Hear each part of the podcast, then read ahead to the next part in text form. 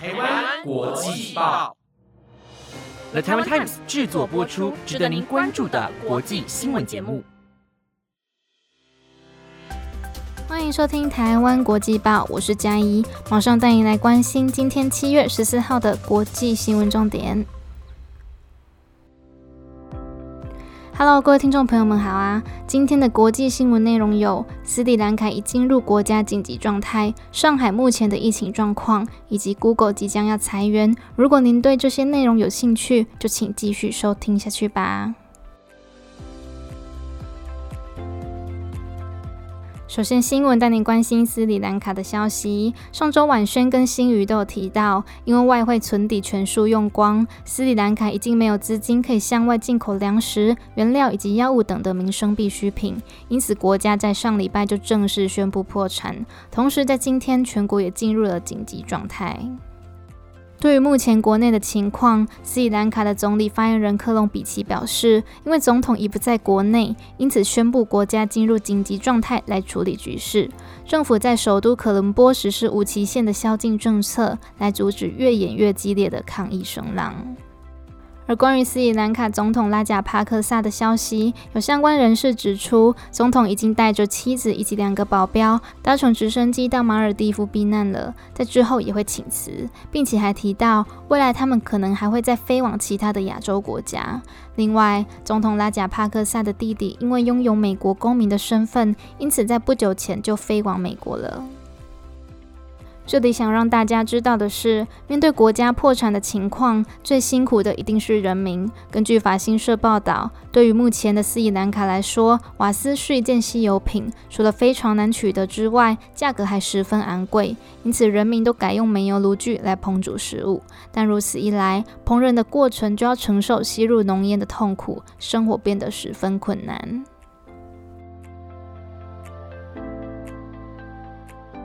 接着新闻带您关心全球的粮食问题，因为乌克兰和俄罗斯战争的缘故，世界缺粮的问题又更加恶化。根据 NASA 上礼拜公布的数据显示，从俄军侵略以来，乌克兰境内约有百分之二十二的农地已被摧毁或者占领。因此，为了缓解粮食不足的情况，今天土耳其、俄罗斯以及乌克兰的军事代表团队将会和联合国的官员在伊斯坦堡协商，让乌克兰的粮食谷物可以从黑海再度。出口到别国。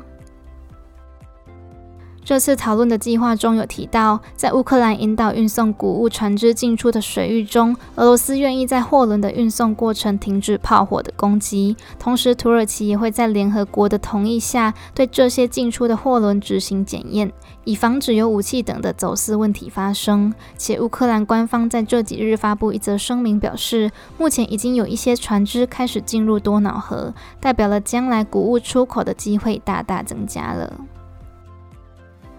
而尽管事态看似有新进展，但专家们却是保持着怀疑的态度，因为对于要让货轮在黑海这片水域中通行，其实相当有难度。原因在于这条安全走廊中潜藏着许多未知的水雷，而如果要清除这些水雷的话，恐怕又要花费数个月。而这对于改善全球缺粮的紧急危机来说，所需浪费的时间实在是太多了。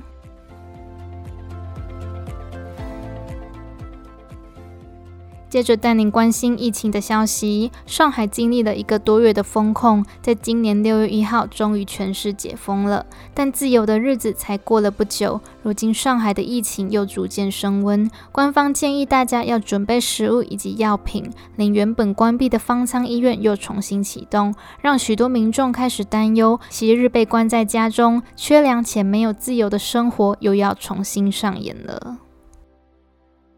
上海这次疫情的病毒主要为 Omicron 亚变种，还有 BA. 点二跟 BA. 点五，传播速度跟感染几率又变得更加快速。根据相关防疫人员的说法，他表示，近来有很多确诊案例都是从外境入侵，而且 BA. 点五的传播链不只有一条。还提到，随着疫情的发展，有越来越多的确诊人数，因此上海已经重新启用部分的隔离方舱，来作为密切接触者的隔离地点。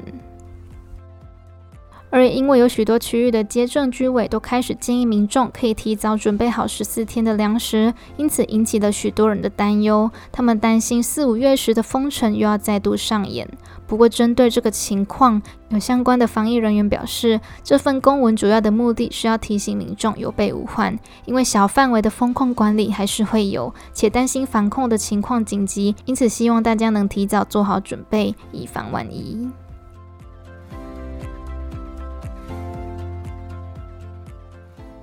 下则新闻带您关心经济的消息。为了改善空气污染以及减缓温室效应，有许多国家都陆续发布政策，要禁止贩售燃油汽车，改为推行电动车。而日本电子公司 Panasonic 在今天发布一则声明，表示他们即将花费四十亿美元（大约台币一千两百亿）的资金，要在美国的堪萨斯州设立一家电动车电池工厂。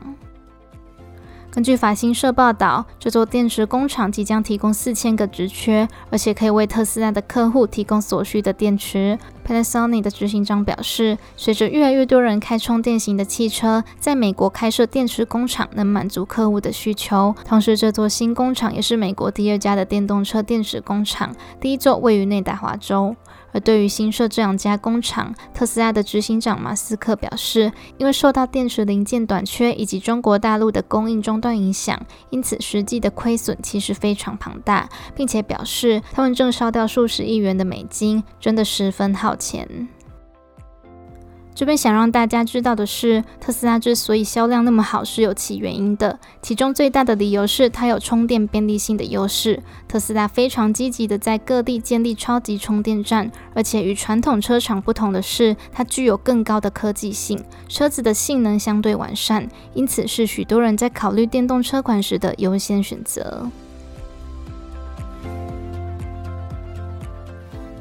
最后带您关心科技的消息。由于全球通货膨胀、乌俄战争以及经济衰弱的因素，Meta、推特、特斯拉和微软已经宣布要裁员或者是减少招收员工的计划。而现在，科技的四大龙头之一 Google 也发布了一则声明，表示他们也会跟进此计划，来减少公司内部的人资消耗。